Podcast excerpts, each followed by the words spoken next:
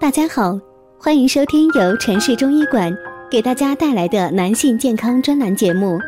如果大家在两性生理方面有什么问题，可以添加我们中医馆健康专家陈老师的微信号：二五二六五六三二五，免费咨询。好了，现在由本栏目的主播为大家带来今天的节目。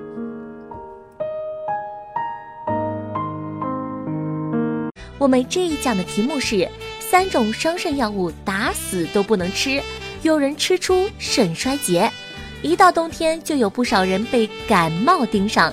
有些人觉得感冒不是什么大病，多喝点热水，吃点感冒药，一个星期就能好。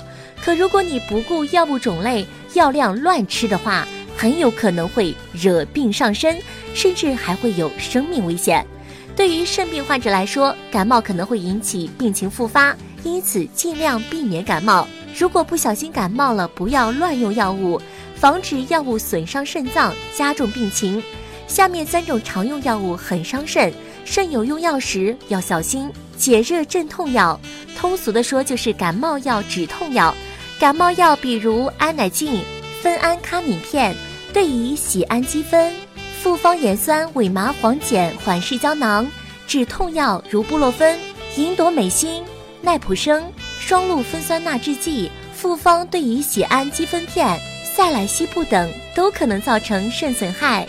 咱们比较常用的抗生素就是头孢类的药物，长期大量服用会引起肾脏损害。